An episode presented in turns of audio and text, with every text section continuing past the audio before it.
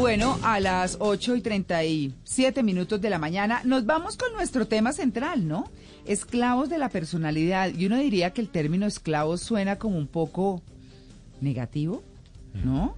Porque la personalidad nos abre puertas o nos las cierra. Eh, la personalidad nos da un carácter, la personalidad nos identifica, la personalidad muchas cosas. ¿Por qué esclavos de la personalidad? Es lo que le vamos a preguntar a Efren Martínez, que es psicólogo y doctor en psicología, presidente de Meaning Group, autor de 24 libros, entre esos, Esclavos de la Personalidad. Su propósito es ayudar a las personas y a las organizaciones a conectarse con lo importante. Fanático del yoga y la meditación. Ay, bueno, entonces ahí también me identifico con la meditación. Efren, muy buenos días. Muy buenos días, María Clara, ¿cómo estás? Bien, muchas gracias. Bienvenido en Blue Jeans. Muchísimas gracias, complacido de estar acá. ¿Por qué esclavos de la personalidad? Porque según tu forma de ser, actuarás de un modo u otro e impactarás a los demás para sacar lo mejor de ellos o lo peor de ellos. Pero si tú no te conoces y no eres dueño de ti, terminas perdiendo la libertad y siendo un esclavo de esa personalidad que has construido, María Clara. Ay, bueno, sí, ¿no? Ahí como cuando uno mete la pata, ¿no? que suele meterla, ¿no? nadie se salva de eso, ¿cierto? Total. Pues bueno, yo, yo quiero decirle, preguntarle en primera instancia, ¿cómo se construye esa personalidad? Uno ve eh, a algunos amigos, conocidos o a la gente mm, por ahí que se parece al papá, a la mamá, o tiene de los dos, o increíblemente, porque conozco los casos, no tiene de ninguno. ¿Cómo se construye esa personalidad? ¿De qué depende? Mira, la personalidad se construye con tres elementos. El primero lo llamamos temperamento. El temperamento son las bases genéticas, las bases biológicas de la personalidad. Y más o menos se le atribuye la mitad de cierta sensibilidad que tienes para experimentar el mundo. Hay niños que les duele más la piel, niños que les duele menos la piel, y si a ti te duele menos la piel, pues tú funcionas y experimentas el mundo distinto que otros y aprendes cosas distintas. Ese es el primer elemento, el temperamento. El segundo es el carácter. El carácter es lo aprendido, las creencias que construyes, las cosas que ves, lo que tomas como tuyo, lo que pasa es que la gente normalmente habla de temperamento y carácter en el ámbito cultural y cotidiano como algo malo o como si fueran personas bravas. Dicen, esa mujer tiene mucho temperamento o ese hombre tiene mucho carácter. Y, en realidad no es cierto. Todos tenemos temperamento y carácter, solamente que son temperamentos y caracteres distintos. Esos son los primeros elementos, lo heredado y lo aprendido. Y el último, que para mí es el más importante, lo decidido. Tú puedes heredar lo que sea, puedes aprender lo que sea y en cierta etapa de la vida puedes decir, pues no, pues si soy muy perfeccionista, me flexibilizo, pues si soy muy prepotente, me hago más humilde. Y puedes incluso responderle a la vida o al mundo de formas distintas a las que aprendiste o a las sensibilidades que heredaste, María Clara. Mm, claro. Muy bien, eh, eh, una pregunta. ¿Uno puede tener una personalidad dominante y otras eh, por allí también en el tintero? ¿O no? ¿O, eso o, es solamente una? ¿O se pueden llamar personalidades? ¿O podría tener uno diferentes personalidades?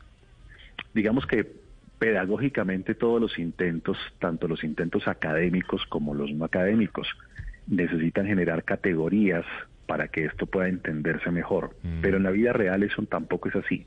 En la vida real somos una mezcla única y exclusiva, mezclada. Entonces tienes rasgos más predominantes, pero tienes otros que pueden ser secundarios y aparte de eso tienes tu tinte o tu toque o tu huella personal ahí metido. Claro.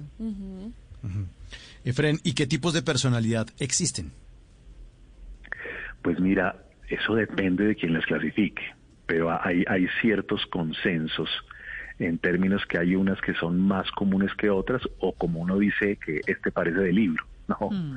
Entonces eh, tenemos por un lado los obsesivos, que coloquialmente los llamamos más los perfeccionistas o psicorrígidos. Tenemos por otro lado los narcisistas, que mm. coloquialmente los llamamos más prepotentes, creídos. Tenemos por un lado los dependientes, que ese sí culturalmente los llamamos igualitos, los dependientes. Tenemos los evitativos o evitadores, que socialmente los llamamos más los tímidos o los introvertidos. Mm. Tenemos los histriónicos, que culturalmente los llamamos más como los actorales, a los que les gusta llamar la atención, aunque mm. histriónico está también bastante difundido. Mm. Esos son los cinco más comunes. Ahora hay unos más complejos, como los antisociales, que son los que solemos ver como delincuentes ah, o, muy a, los psicópatas. Tenemos los, los límites, que son personas muy desreguladas emocional y mentalmente. Pero los primeros cinco son como los que en toda familia hay uno, como ah. los que ves en, todas partes. Sí. Bueno, y hablemos entonces de, de la templanza, de, de, cómo mantenerse entonces coherente con la personalidad. Por ejemplo, hay personas que un día llegan bravísimas, al otro día llegan muy felices, luego al siguiente día mal miradas, mm. ¿cierto? Y uno no sabe cómo entrarle a esa persona porque siempre tiene no tal vez una personalidad diferente, pero sí un ánimo frente a la vida distinto cómo mantener la templanza para, para uno mismo y para los demás. Pues mira, en, en, los casos así tan extremos de cambios tan abruptos de un día para otro, casi siempre ahí hablamos de temas de regulación emocional, que son personas que bailan dependiendo de, el clima o, los astros o lo que sea y cambian de formas abruptas. Generalmente sí se guarda cierta coherencia pero nunca es una coherencia absoluta. Mejor dicho, el que es igualito, igualito con todas las personas y en todos los lugares, o está iluminado o está loco. Porque uno no, uno no es igual en todas partes ni con todas las personas, aunque guarda más o menos mediana coherencia. Claro, ese es un punto, Dios mío, pero bueno, en todo este término, este tema de las, de las personalidades, uno siempre dice, eh, por ejemplo, cuando la gente empieza como a ser consciente de lo que es y cuando dice, por ejemplo, es que no me aguanto ni a mí mismo, ¿no? Que es una cosa muy fuerte. No dice, Dios mío, porque se supone que, bueno, empieza uno con el tiempo a darse cuenta de cómo es, de cómo actúa, de pronto de los defectos que tiene, pero que a veces le cuesta cambiar, cosas por el estilo. Pero, pero cómo, cómo esas personas que llegan al punto de es que no me resisto, pero tampoco cambian. ¿Qué pasa? ¿Ah? Mira, es que hay una hay una como un mandato cultural que dice que si tú te conoces a ti mismo, mm. ya está. Pero eso no es verdad. Eso no es verdad. Uno no vive por lo que sabe, uno vive por lo que cree. Uno puede saber un montón de cosas y ser especialista en un montón de cosas y, y ser incluso médico anestesiólogo y ser drogadicto, mm. o ser incluso una persona dedicada a la nutrición y comer súper mal. Tenemos un montón de contradicciones. Lo que pasa es que la conciencia de sí mismo, el autoconocimiento, sí es un primer paso fundamental y hay gente que se conoce y ve algo de sí y lo cambia de una, son súper disciplinados y uno dice, wow, Mm. pero muchísima gente no porque hay componentes que son más como memorias afectivas en donde tú sabes que eres muy perfeccionista, donde tú sabes que llegar un minuto tarde no es el fin del planeta en, en algunas áreas de la vida, en donde tú sabes que eres un juez implacable mm. y eso te trae problemas interpersonales y tú dices, no, pues voy a cambiar pero entras y ves el cuadro un poquito torcido y no te aguantas y vas y lo enderezas, mm. aunque ya tenías el firme propósito. Mm. Entonces, no basta la cabeza, también uno tiene que lograr resignificar emocionalmente cosas a las que eres muy sensible. Yo, yo tengo un modelito muy rápido. A ver. si alcanzamos te lo cuento. Sí, sí. Mira, uno necesita identificar su personalidad con tres elementos, como una, una mesita de tres paticas. Ajá. La primera es averiguar cuáles son las sensibilidades interpersonales que uno tiene. Por ejemplo, hay gente que es más sensible al rechazo, hay gente que es más sensible al fracaso, al error o a la equivocación, hay gente que es más sensible al desamor, hay gente que es más sensible a la indiferencia y dependiendo de qué tan sensible tú seas, es posible que si te dejan en visto 20 segundos eh, por WhatsApp te ponga súper mal. En cambio a otros no les importa. Es posible que si eres muy sensible al rechazo, hablar en público sea para ti terrible, mientras que para otros es súper sencillo. Entonces lo primero es la sensibilidad. Lo segundo, poder identificar cuáles son las personas o las circunstancias que son amenazantes para ti, que te activan esa sensibilidad. De pronto la gente más autoritaria, de pronto la gente más burlona, de pronto la gente que es toda independiente y como que no se afecta con uno. Y lo tercero, las estrategias que tienes para adaptarte al mundo el que es perfeccionista, pues entonces tiene listados de pendientes desglosados en 1.1.1, 1.1.2, 1.1.3. Y tiene trucos para no fallar y para no equivocarse y corroborar y revisar. O el que es tímido, pues tendrá sus formas de, no asistir a ciertos eventos, o yo hago el trabajo pero usted expone, eh, etcétera. Entonces, si tú identificas esos tres elementos, ahí puedes tener más o menos una lectura de, tu personalidad más clara. Claro, Efraín, pero eh, ese tercero era qué? ¿Las estrategias que tienes para qué? Para poder sortear esos malestares interpersonales. Ya, ok. Listo, Los de la población, etcétera. Eh, Efraín, pero entonces, de esa es la manera para darnos cuenta de que somos esclavos de nuestra personalidad, para no quedar con es que yo soy así, es que yo no hago eso porque yo soy así, a mí me crearon así. Y como que uno dice, no, ya tengo cierta edad, podríamos también cambiar eh, o mejorar eso, no importa la edad? Hasta el último suspiro. De hecho, yo hice una investigación con cerca de 11.000 personas en Latinoamérica, le evaluamos la personalidad a cerca de 11.000 personas, y dentro de eso mirábamos cuáles eran las edades donde eras más esclavo de la personalidad, los estados civiles, los intereses sexuales, etcétera. Y en definitiva, la gente cambia y la gente sí puede hacerse dueña de sí. Lo que pasa es que hay, eh, digamos que momentos de la vida en donde para ti hay cosas que son mucho más graves. Por ejemplo, descubrimos que la gente menos esclava de la personalidad eran los viudos. ¿Los viudos? los viudos. Y, dijimos, ¿cómo así? ¿Esto qué tiene que ver? Sí. Bueno, es que, es que ya no les duele nada. Ah. Es decir, pero eso suena duro. Suena muy duro. durísimo. Mientras que los más esclavos, o lo que llaman normalmente tóxicos, estaban entre los 25 y los 35, donde hay más drama Ah, Por todo el drama, me miró, no me contestó, me contestó, llegó tarde. Ah, claro, claro. Wow. Bueno, y eso de fake it till you make it, es decir, finge hasta que lo logres. Podría funcionar en la personalidad, es decir, si yo quiero ser, digamos que yo no soy querida, esto es un ejemplo, ¿no? Soy súper querida.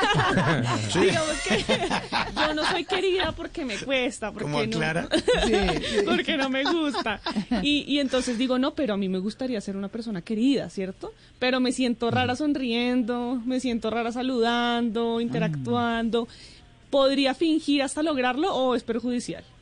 No, no, no, no, ayuda un montón, ayuda un montón.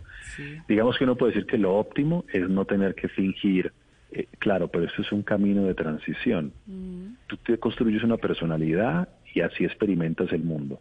Cuando haces algo diferente a lo que estás acostumbrado, tienes una sensación de extrañeza, de rareza, de sentir que no eres tú obviamente, porque te has construido distinto.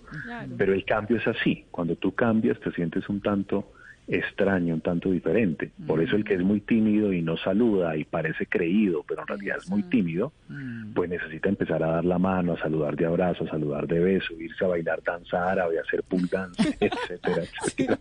Y se va a sentir rarísimo. Sí, fingir hasta que lo logre. En parte así es. Yo, yo diría más que eso aprender.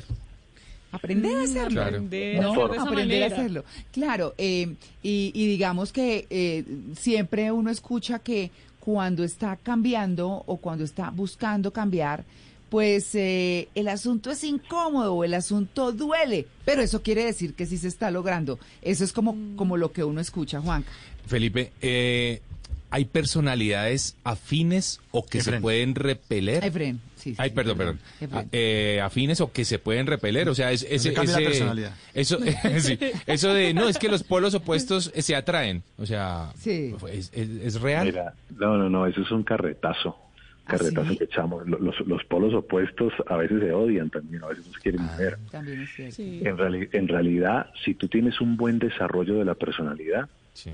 te puedes enamorar de cualquier persona y fluir perfectamente desde que el otro también tenga un buen desarrollo. Si no tienes un buen desarrollo, con todo el mundo vas a vivir el conflicto y dejarás uno y llegará al otro y tendrás conflictos solamente que de colores distintos, ¿no? Claro. Entonces, ahora que hayan personalidades más afines en ciertos equipos de trabajo, seguramente. Imagínese uno tener un compañero de trabajo absolutamente perfeccionista y que teme al error y a la equivocación y tener al lado a un compañero que es totalmente narcisista, que quiere que todo el mundo le haga las cosas, que cree que todo sale bien por ser quien es sin ningún tipo de esfuerzo, pues van a chocar un montón. Claro. O alguien que sea bien histriónico, extrovertido, que canta y baila, y el otro es todo tímido, introvertido, que se pone tenso con los chistes del otro, Claro. pues va a sufrir, va a sufrir un poco. Pero estamos hablando de cuando esto es extremo. Súper. Sí, sí, sí. Pero uno, uno puede diseñar un personaje, sostenerlo y creérselo, y o eso se termina notando. Ay, usted no es así realmente, usted las tira aquí de duro y tan duro, y usted es lo más tierno por Ay, dentro. hay gente que se le nota que lo sí, que no sí, es. sí, a Es que veces hay gente que se le no nota lo que no es. Sí, ¿por Sí. qué? A veces eso se nota, como Sí. una máscara todos los días, pero uno sabe que esa persona no es así. Sí. Entre, entre más estés en un contexto amenazante o con personas que son como amenazantes para ti,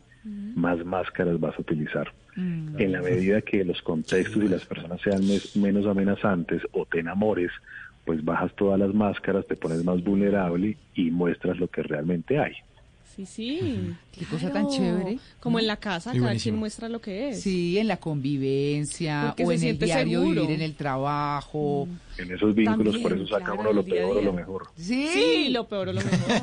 Uy, sí, no, qué cosa. Bueno, pues, Efren, sabemos que está de afán. ¿Sabe qué? Muy grata la conversación con usted. Sí, Muy bueno. bueno. Muy Muchísimas interesante. gracias. De Chévere verdad que sí. Bueno, ojalá lo volvamos a tener acá. eh, lo, lo invitaríamos de nuevo, por supuesto, porque nos encanta la claridad, la suavidad, eh, con la que nos ha contado todo esto de los esclavos de la personalidad, que no es más que lidiar con nuestros propios demonios, podría decir así. Suena muy bien así, tal cual. Vale, pues es Efren Martínez, psicólogo y doctor en psicología, que nos ha acompañado hoy en el Blue Jeans de Blue Radio. Hablando de los esclavos de la personalidad, muchas gracias, Efren. A ustedes, feliz día. Feliz día.